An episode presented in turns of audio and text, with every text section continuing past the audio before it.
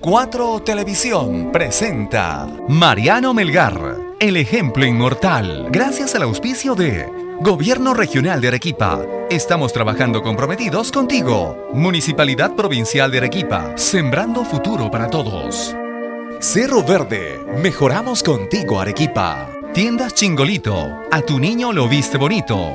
Y Municipalidad Distrital de José Luis Bustamante y Rivero, pasión por ti.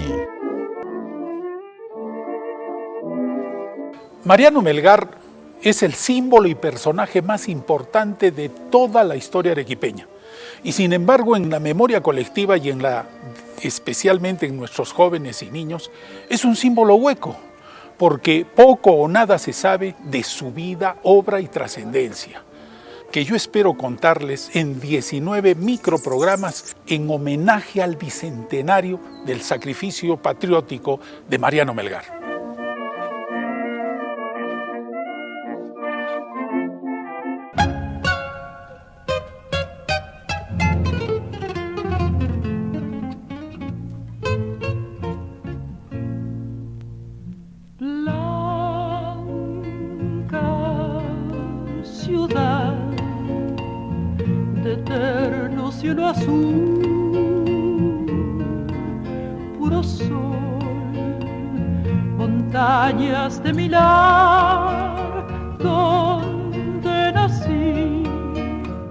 Poco durarían los logros de la victoria eh, de las fuerzas rebeldes de Pumacagua en la Pacheta de Cangallo, en Chihuahua, y del triunfo político en el Cabildo Abierto de la ciudad de Arequipa, en que se reconoció la autoridad de la Junta de Gobierno Patriota del Cusco, porque llegaron las inquietantes noticias de que la expedición rebelde enviada desde el Cusco a Apuno y La Paz habían sido derrotadas por las fuerzas realistas comandadas por el mariscal de campo Juan Ramírez, que, sabedores de la ocupación de Arequipa, decidieron marchar sobre nuestra ciudad.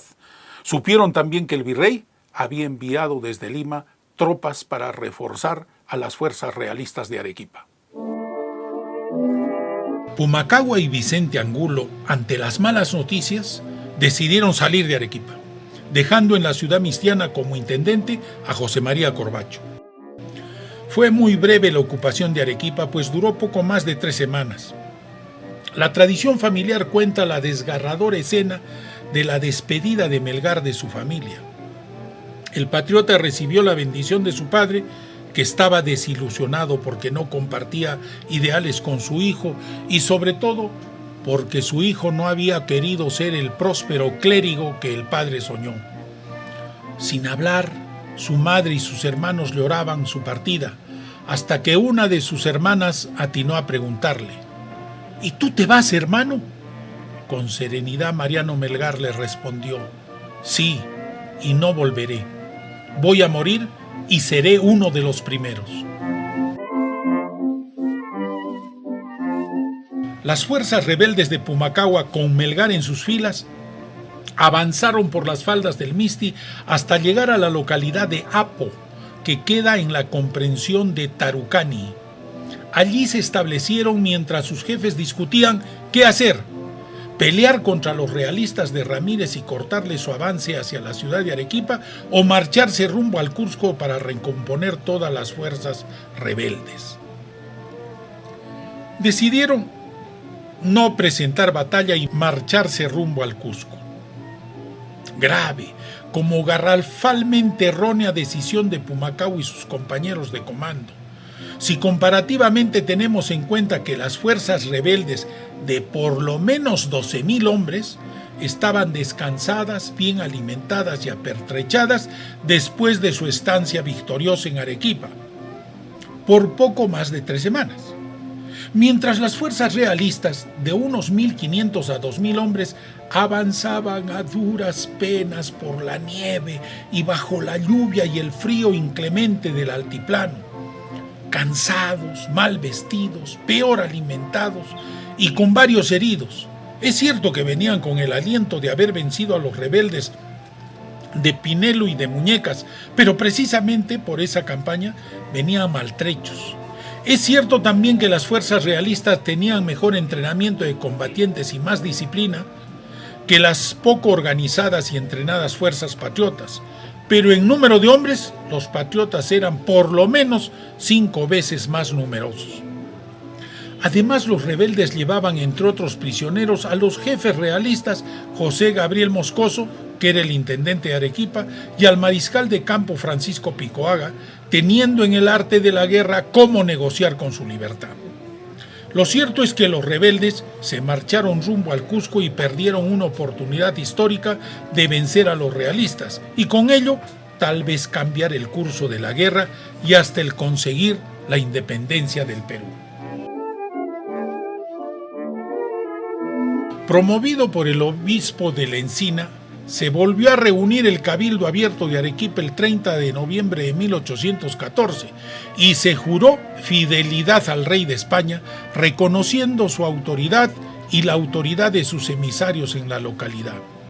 El mariscal de campo Juan Ramírez y las fuerzas españolas hicieron su ingreso triunfal a la ciudad de Arequipa el 9 de diciembre de 1814. Descansaron, reforzaron, incrementaron su tropa, se habituallaron, se hicieron de más armas, mulas y caballos y poco más de dos meses después, concretamente el 12 de febrero de 1815, partieron en busca de los rebeldes. Pasaron por Cabanillas, siguieron por Lampa y Pucará y llegaron a la altura de Ayaviri, muy cerca de donde estaba el ejército patriota. En Ayaviri, Vicente Angulo envía al general realista Juan Ramírez una oferta de paz fechada el 28 de febrero de 1815 y que por estar tan bien redactada, presumiblemente fue escrita por Mariano Melgar.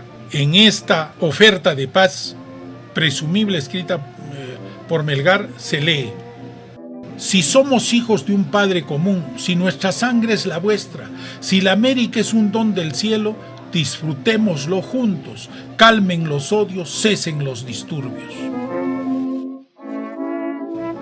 Por la tarde del 11 de marzo, traban combate los ejércitos en pugna en Macarimayo, comprensión del distrito de Umachiri, poco más de tres horas duró el combate en el que triunfan las fuerzas realistas y Melgar junto a otros compañeros de armas son tomados prisioneros. Dada su juventud y viendo que la batalla se perdía, Melgar pudo huir y ponerse a salvo, como Pumacagua y muchos otros lo hicieron, pero prefirió combatir hasta el último y cayó prisionero. El cacique de Umachiri, Pedro Zaguaraura Bustincia, y muchos patriotas y lugareños que fueron tomados prisioneros fueron muertos esa noche sin mayor trámite.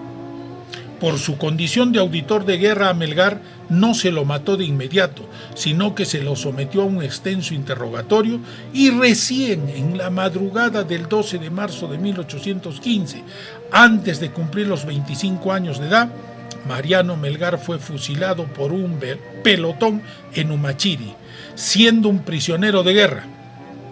Alguna versión dice que el cacique de Umachiri no fue muerto en la noche, sino como Melgar en esa madrugada. Días después, Mateo Pumacagua fue capturado en Sicuani, donde fue decapitado y uno de los brazos de su cadáver fue traído a la ciudad de Arequipa para que sirva de trofeo de guerra y exhibirlo para escarmiento. Después el ejército realista al mando de Juan Ramírez entró en la ciudad de Cusco y tomó drásticas y diversas represalias, entre ellas el dar muerte a un buen número de rebeldes, empezando por los que fueron líderes iniciales de la rebelión, los hermanos José, Mariano y Vicente Angulo. Por ofrendar hasta su vida a la patria que él visionariamente soñó, Melgar es el ejemplo inmortal.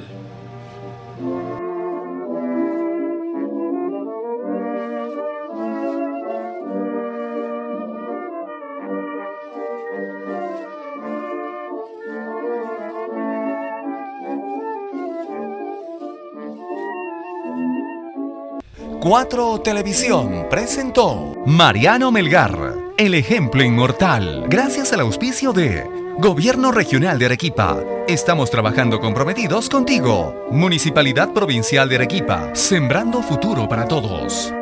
Cerro Verde, mejoramos contigo Arequipa. Tiendas Chingolito, a tu niño lo viste bonito. Y Municipalidad Distrital de José Luis Bustamante y Rivero, pasión por ti.